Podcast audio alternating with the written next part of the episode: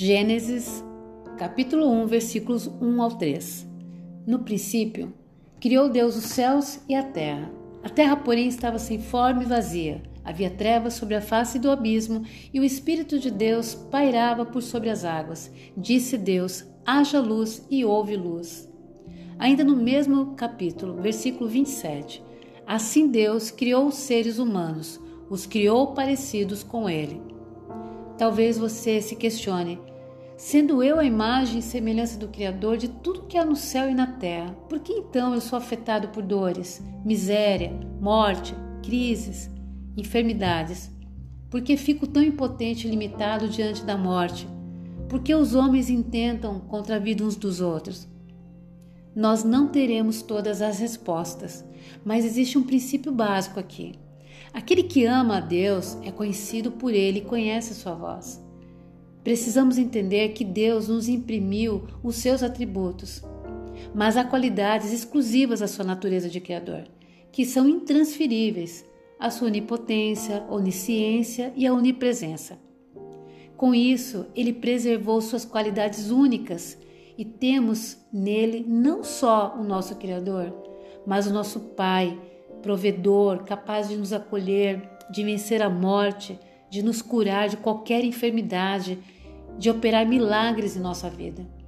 A prova do seu amor generoso são os atributos transferíveis que nos assemelham a Ele: o amor, a misericórdia, a bondade, a inteligência, o poder de criação. E isso nos torna próximos dele, do seu coração de Pai. Nos torna sensíveis como Ele, tendo os seus, tendo os seus olhos, a sua linguagem e todos os seus sentidos. A sua imagem refletida em nós nos torna divinos, serenos, corajosos, bondosos uns com os outros e nos torna também capazes de suportarmos dias maus e as nossas limitações como seres humanos. Somos capazes de ficarmos firmes mesmo em dias tão inconstantes, desoladores, cruéis, nebulosos, onde a injustiça e a maldade têm se multiplicado. Podemos ser luz onde o amor de muitos se apagaram e onde as trevas não permitem que essas pessoas se enxerguem em Deus. Não é este o plano de Deus para os seus filhos e para a sua criação, que elas não se reconheçam nele. Essas qualidades e atributos de Deus são como, são como presentes dos céus para nós, que nos capacitam a vivermos de acordo com a Sua boa, perfeita e agradável vontade, para que nos sintamos próximos do Seu coração, batendo em sintonia com Ele. Com as palavras haja luz, Ele nos mostra também e nos ensina como há poder nas palavras que saem da nossa boca. São como decretos que dão vida ou morte, promovem paz ou a guerra. Nisso também somos semelhantes a Deus. Isso não é incrível, não é poderoso? Que Deus ilumine as suas palavras, para que você traga ordem onde há caos, vida e justiça onde há escuridão. Que Deus aqueça o teu coração com um grande amor de Pai e guie os seus passos e haja luz em todo o seu ser. Deus te abençoe. Salmo, capítulo 27, versículos 10 ao 11. Ainda que meu pai e a minha mãe me abandonem, o Senhor cuidará de mim. Ó Senhor Deus, ensina-me a fazer a tua vontade e guia-me por um caminho seguro, pois os meus inimigos são muitos. Este salmo foi inspirado e escrito por Davi, o jovem que ficou conhecido na guerra de seu povo israelita contra os filisteus, por ter matado o cruel gigante Golias. Davi também foi um guerreiro, profeta e rei do povo de Israel. Reinou durante 40 anos e entre 1006 e 96 a.C., ele conseguiu iniciar as bases estruturais para a formação de um verdadeiro Estado hebraico. Davi tinha muitos inimigos que queriam vê-lo morto, derrotado e fragilizado. Mas em todo tempo, em toda luta, em toda batalha, Houvesse vitórias ou não, ele sempre confiava em Deus. Davi fazia questão de manter o seu coração conectado de Deus, pois era isso que o mantinha firme e concentrado em seu propósito.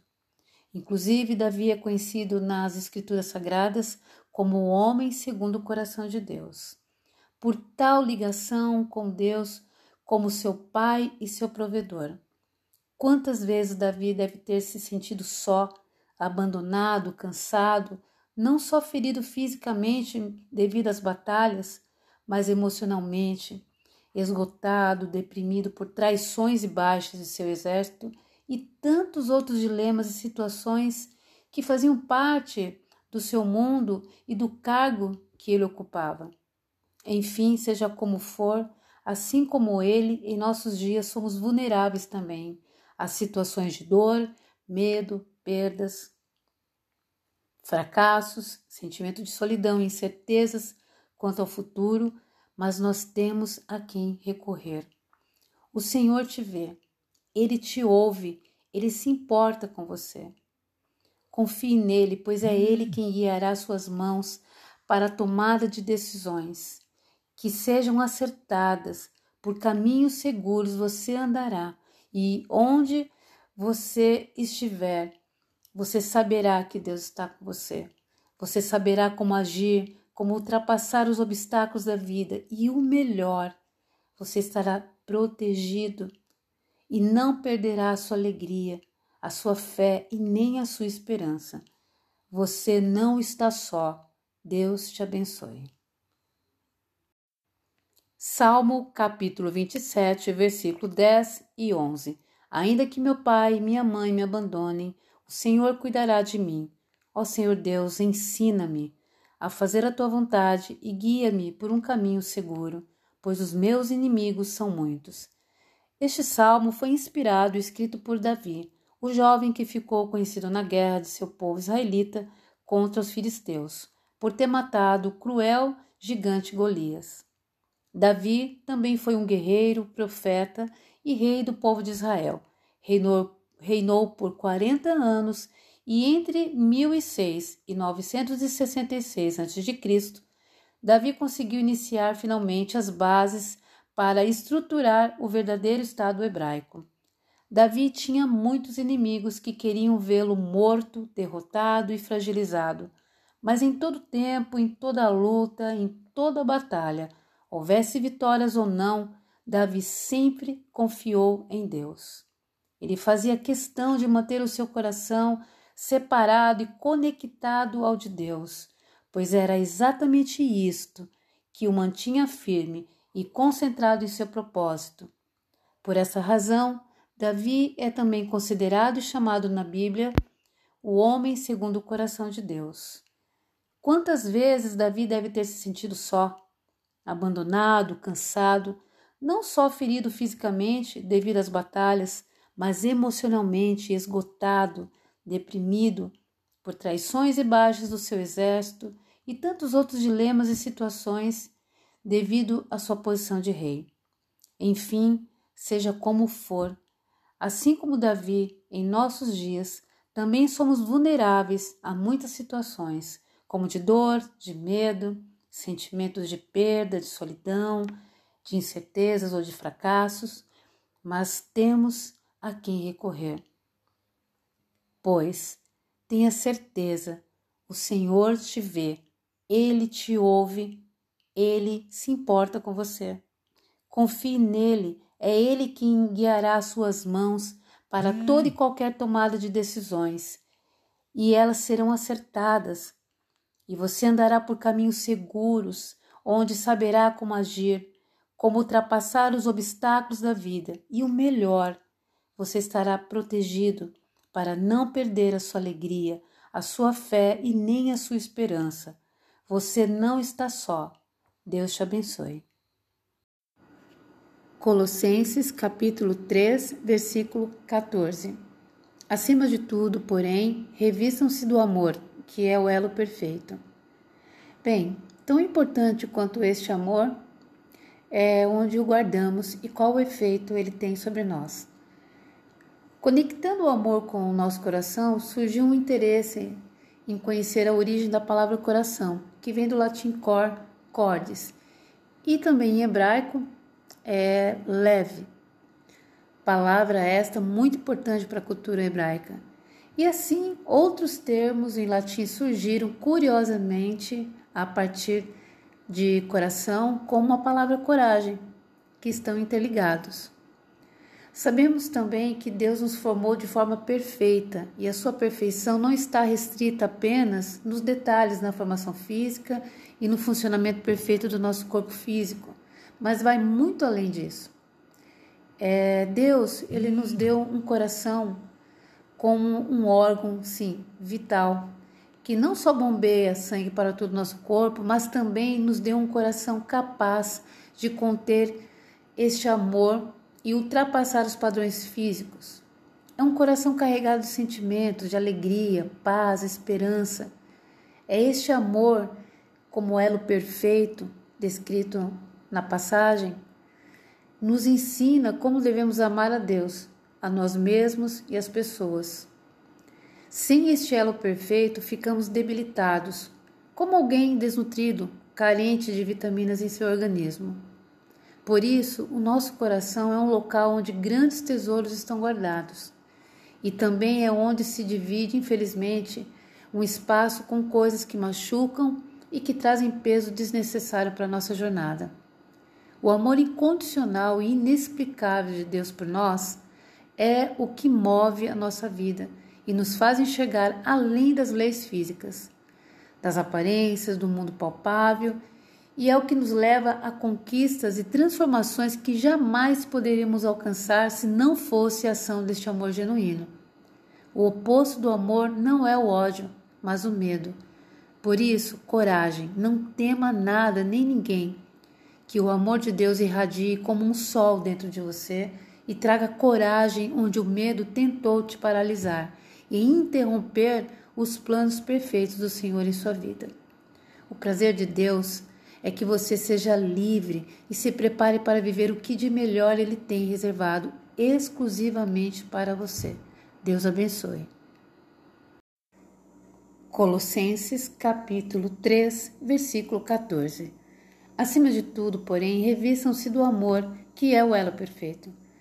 Bem, tão importante quanto este amor é onde o guardamos, como o guardamos e qual o efeito ele tem sobre nós. Ligando o amor com o nosso coração, podemos conhecer a, a origem da palavra coração, que vem do latim cor, cordes. E desse, é, desses termos também nascem a palavra coragem, que está bem interligado com a palavra coração. E um pouco mais adiante vamos entender essa ligação. Deus nos formou de forma perfeita e a sua perfeição não está restrita apenas nos detalhes e no funcionamento perfeito do nosso corpo físico, mas vai muito além disso. Ele nos deu sim um coração como órgão vital que não só bombeia sangue para todo o nosso corpo, mas também é, ele nos deu um coração capaz de conter este amor como elo perfeito e ultrapassar os padrões físicos. É um coração carregado de sentimentos de alegria, paz, esperança Porém, o amor descrito no texto como elo perfeito nos ensina como devemos amar a Deus, a nós mesmos e as pessoas. E sem este amor genuíno, diferenciado e único, nós ficamos debilitados, exatamente como alguém desnutrido, carente de vitaminas em seu organismo. Por isso, o nosso coração é o local onde grandes tesouros estão guardados. É também onde se divide espaço com coisas que machucam e que trazem peso desnecessário para a nossa jornada. Para nos livrarmos desses pesos, o amor incondicional e inexplicável de Deus por nós é o que deve mover a nossa vida, fazendo-nos é, enxergar além das leis físicas, da aparência, do mundo palpável, é o que nos leva a conquistas e revoluções e transformações que jamais poderíamos viver se não fosse a ação deste amor genuíno. Pois o oposto de amor não é ódio, mas o medo. Por isso, coragem, não tema nada nem ninguém, e que o amor de Deus irradie como um sol dentro de você e traga coragem onde o medo tentou te paralisar e interromper os planos perfeitos do Senhor em sua vida. O prazer de Deus é que você seja livre e se prepare para viver o que Ele tem de melhor de reservado exclusivamente para você. Deus abençoe. Uns confiam em carros, outros em cavalos, nós, porém, nos gloriamos em o nome do Senhor nosso Deus. Ainda que eu e você estejamos cercados de toda segurança, seja essa financeira, profissional, vivendo num ambiente ou andando em ambientes de segurança, cercados do amor das pessoas que nos querem bem, de amigos que nos amam, de pessoas confiáveis, quem tem o único poder de nos deixar totalmente seguros é Deus. Confiar em Deus é a melhor coisa que podemos fazer, é a melhor atitude que podemos ter, pois é esta confiança nele que nos dá total segurança e disposição, alegria para enfrentarmos qualquer desafio que vier pela frente. Como é bom confiar que realmente alguém cuida de nós, melhor que a gente mesmo poderia fazer. Um Deus que te formou no ventre da sua mãe e te mantém até aqui, o que ele não pode fazer em seu favor? O que seria impossível para ele?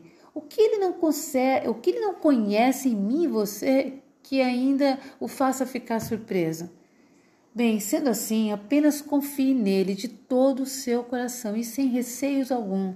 Experimente essa liberdade que você pode sentir inclusive quando está conversando com Deus de uma forma simples, despretensiosa, uma breve conversa com Ele, você se abre e isso toca o seu coração e o coração de Deus.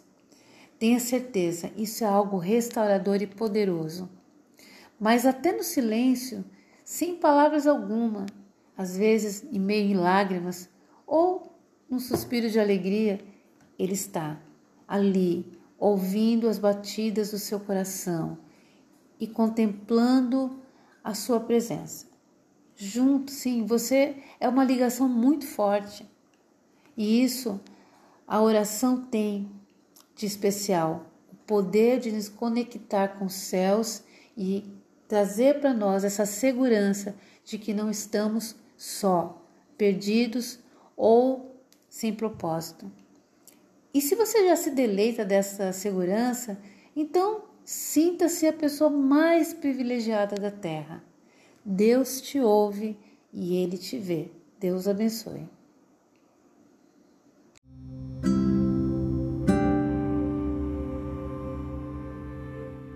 Filipenses capítulo 3, versículo 14. Prossigo para o alvo a fim de ganhar o prêmio do chamado celestial de Deus em Cristo Jesus. Certa vez, aos sete anos de idade, eu fiz um estilingue.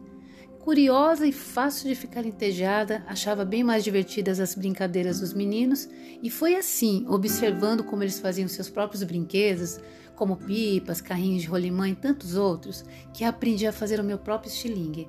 Era simples e genial. Eu só precisava de um galho de árvore em forma de Y, do tamanho e espessura de uma colher de sopa, um pedaço de couro de sapato velho e duas tiras de borracha. Pronta a engenhoca, bora escolher as pedras e os alvos. E eu sabia que quanto mais eu puxasse o estilingue para trás, mais velocidade a pedra iria em direção ao meu alvo. Mirava um pé de abacate e acertava a janela da vizinha. Atirava em direção ao pé de goiaba e acertava um passarinho. Ai, aquilo me arrasava. Eu me sentia uma assassina de passarinhos, chorava sem parar. Na hora eu queria jogar o estilingue longe e por alguns dias decidi que não ia mais brincar com ele. Mas bastava os meninos me chamarem para uma nova aventura e lá estava eu estilingando tudo de novo. Quanto mais eu errava o alvo, mais eu queria acertá-lo. E mais eu queria aprender. Até que de tanto treinar fiquei expert em mirar o alvo. A sobremesa de abacate, manga, goiaba agora estava garantida. E os passarinhos finalmente em paz, cantando e voando felizes fora da minha mira assassina. Essa fase tão linda da minha vida, meu objetivo era brincar e me divertir, só. Mesmo assim, aquele momento de criança, de brincar com o estilingue, era o meu momento sério. O desafio de acertar a mira e não matar mais passarinhos. Com um pedacinho da minha história, eu só quero te deixar uma reflexão. Se pergunte: o que tem te atrapalhado de alcançar seus objetivos? O que tem feito você errar a mira? O medo de sofrer, de adoecer, perder quem ama, ficar desempregado, sofrer uma rejeição, perder o que já conquistou? Medo do futuro, do amanhã, do que será? Como você tem se tratado durante as provas da vida? Durante o treino, você olha mais para os erros ou acertos ou olha para a recompensa de estar crescendo? Talvez você não se sinta amado por Deus ou muitas vezes não, se, não consegue ver o reconhecimento das pessoas ou pense até que não é merecedor da graça de Deus e do seu perdão. Mas seja qual for as dificuldades que têm impedido você de acertar o alvo, o primeiro e mais importante alvo em sua vida é ter Jesus como seu melhor amigo e instrutor. Errar faz parte do seu treino para a vida e Deus é aquele que te dará a direção exata e todo o suporte. Não se preocupe como ele fará isso por você, apenas confie e aguarde. Ele te surpreenderá. Deus abençoe.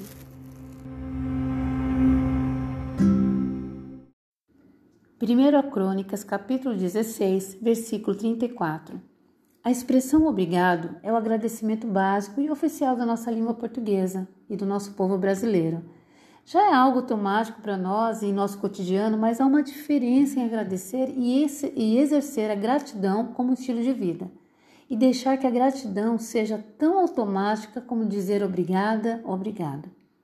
Agradecer do latim gratus significa ser acolhido ou acolher com favor, de forma agradável. É demonstrar gratidão, palavra que também tem a sua origem no latim gratia e tem o seu significado na palavra graças. Bem, na tradução ao pé da letra, significa agradável. Ter gratidão por sua vida, independente se neste momento você faz, tem ou é o que gostaria ou planejou, o crucial mesmo é ser grato pelo momento presente, para que você construa os próximos capítulos da sua história baseados nos alicerces do amor de Deus.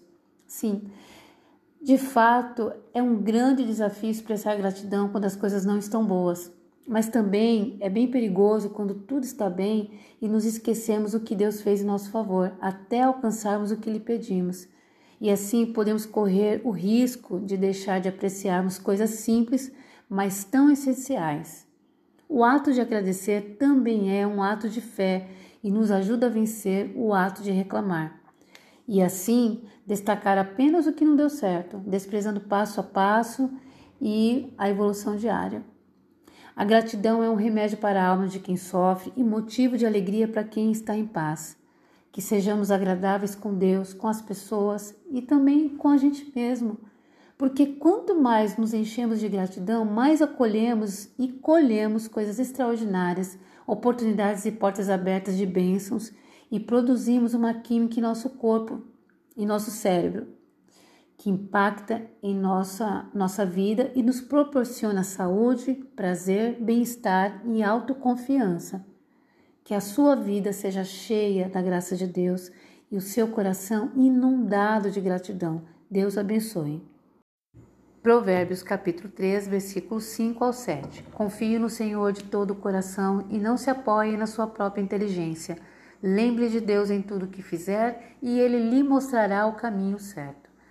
Este texto pode ser a nossa oração diária em primeira pessoa, principalmente para nos trazer a convicção de que temos um Deus que cuida de nós, com riqueza de detalhes. Em dias tão conturbados e não tão diferentes do que já se foram um dia, como por exemplo na Primeira e Segunda Guerra Mundial, onde preservar a vida e a própria fé era um desafio gigantesco, diante de tantos ataques ideológicos, religiosos, físicos, emocionais e tantos outros, e onde homens que confiavam apenas e restritamente em sua inteligência, habilidade e poder bélico fizeram com que a injustiça se multiplicasse sobre a terra por todas as nações. Mas homens e mulheres de fé e de total dependência em Deus marcaram a história e a vida de milhares de pessoas, ainda que seus nomes estejam até hoje anônimos, os seus joelhos dobrados e os seus corações tementes ao Senhor ecoarão por toda a eternidade. Esta nossa roupa mortal, ela é passageira e por isso passamos pela vida terrena precisando uns dos outros e dependendo do Senhor. Não podemos correr o risco de invertermos os verbos, precisarmos de Deus e dependermos dos homens. Assim, que liberdade a nossa alma teria? Que lugar Deus teria em nossa vida se invertêssemos estes valores, que você desfrute do amor e proteção do Senhor todos os dias de sua vida, se apoiando e dependendo dele tão somente. Deus te abençoe. Gênesis capítulo 3, versículos 4 ao 6. Mas a serpente afirmou: Vocês não morrerão coisa nenhuma. Deus disse isso porque ele sabe, quando vocês comerem a fruta dessa árvore, os seus olhos se abrirão e vocês serão como Deus, conhecendo o bem e o mal. A mulher viu que a árvore era bonita e que suas frutas eram boas de se comer. E ela pensou como seria bom ter entendimento. Aí apanhou uma fruta e comeu, e deu a seu marido, e ele também comeu. Bem, talvez nunca tenha passado pela cabeça de Eva a importância que ela tinha na história da humanidade, a ponto de ser considerada mãe de todos os viventes. Talvez também ela não imaginasse o quanto a sua aparente e simples decisão de comer do fruto da árvore da ciência, que lhe dava o discernimento do bem e do mal, mudaria drasticamente a sua história. Por desobediência, curiosidade, distração ou até mesmo ingenuidade, motivos que muitos especulam, Eva preferiu ouvir a voz da sedutora serpente quem sabe até movida pelo pensamento: ah, o que é que tem eu comer deste fruto? Que mal isso pode me fazer? E com isso ela pagou um alto preço, que impactou não só em sua vida, na de seu esposo Adão, mas de sua família, sua descendência, e isso se estendeu até nós nos dias de hoje. Eva não tinha total compreensão do seu legado, mas a serpente sabia muito bem o que Adão e Eva representavam das riquezas, da provisão, fartura, legado que Deus tinha é, reservado para eles. Pois a verdadeira intenção da serpente era usar o deslize da Eva para desobedecer a Deus e assim fazer é, fazê-la viver todas as dores e consequências da sua escolha. Com uma tacada de mestre, a astuta serpente fez Eva acreditar que não era nada demais comer do, é, comer do fruto já antes proibido por Deus. Sabe, isso acontece também com nós. Em alguns momentos de nossas vidas, podemos achar normal trair os nossos valores, é, desvalorizarmos os sinais, desvalorizarmos a nossa intuição divina, comprometer a nossa confiança em Deus, tomar decisões sem antes analisarmos as consequências, ouvirmos e seguirmos pessoas, padrões, tendências, conselhos, movimentos que parecem ser confiáveis, mas que ao final de tudo podem nos levar a grandes perdas, inclusive a morte física e espiritual. De tão perigoso que isso é. Deus nos mostra antes o que está por detrás das situações. Devemos ficar atentos em oração. A história de Eva nos ensina isso. Quando estamos distraídos, de, é, estamos distraídos demais, podemos nos desconectar com a vontade de Deus, que é boa, perfeita e agradável. Com isso, não valorizamos o que somos, o que temos, o que estamos construindo para as futuras gerações. Olha, converse sempre com Deus para que ele te ajude a tomar as melhores decisões. Você saberá como agir, verá os perigos antes e ficará firme na sua fé. Deus te abençoe. Salmo, capítulo 23, versículo 3. Refrigera minha alma, guia-me pelas veredas da justiça, por amor do seu nome.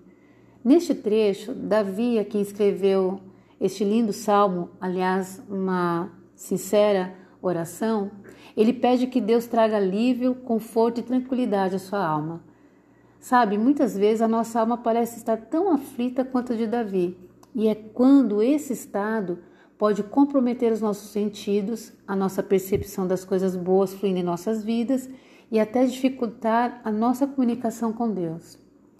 É como se a alma estivesse adormecida pela dor, ou muitas vezes pelas boas distrações também na vida bem como pelos afazeres, pela correria ou até pela busca excessiva de sucesso. Segundo os judeus, no ano judaico, chamado Rosh Hashanah, é uma oportunidade de renovação e de despertar a nossa alma para Deus. Entre as celebrações, eles tocam o shofar, um instrumento de chifre de carneiro, como simbologia desse despertamento, que leva o homem a pensar em sua condição e dizer para si mesmo: Uau, eu estou vivo, tenho muito ainda para realizar. Quero estar desperto, atento e renovado para viver o que Deus já preparou para mim. A Torá refere-se também a este dia como Yom Teruah, o dia da lembrança ou recordação. É o início de um período de introspecção e meditação de dez dias para os judeus, que acaba no primeiro dia de Yom Kippur, dia do perdão. Faz sentido essa sequência de datas, porque só podemos nos perdoar e liberar perdão às pessoas quando estamos renovados e curados pela palavra e o toque de Deus.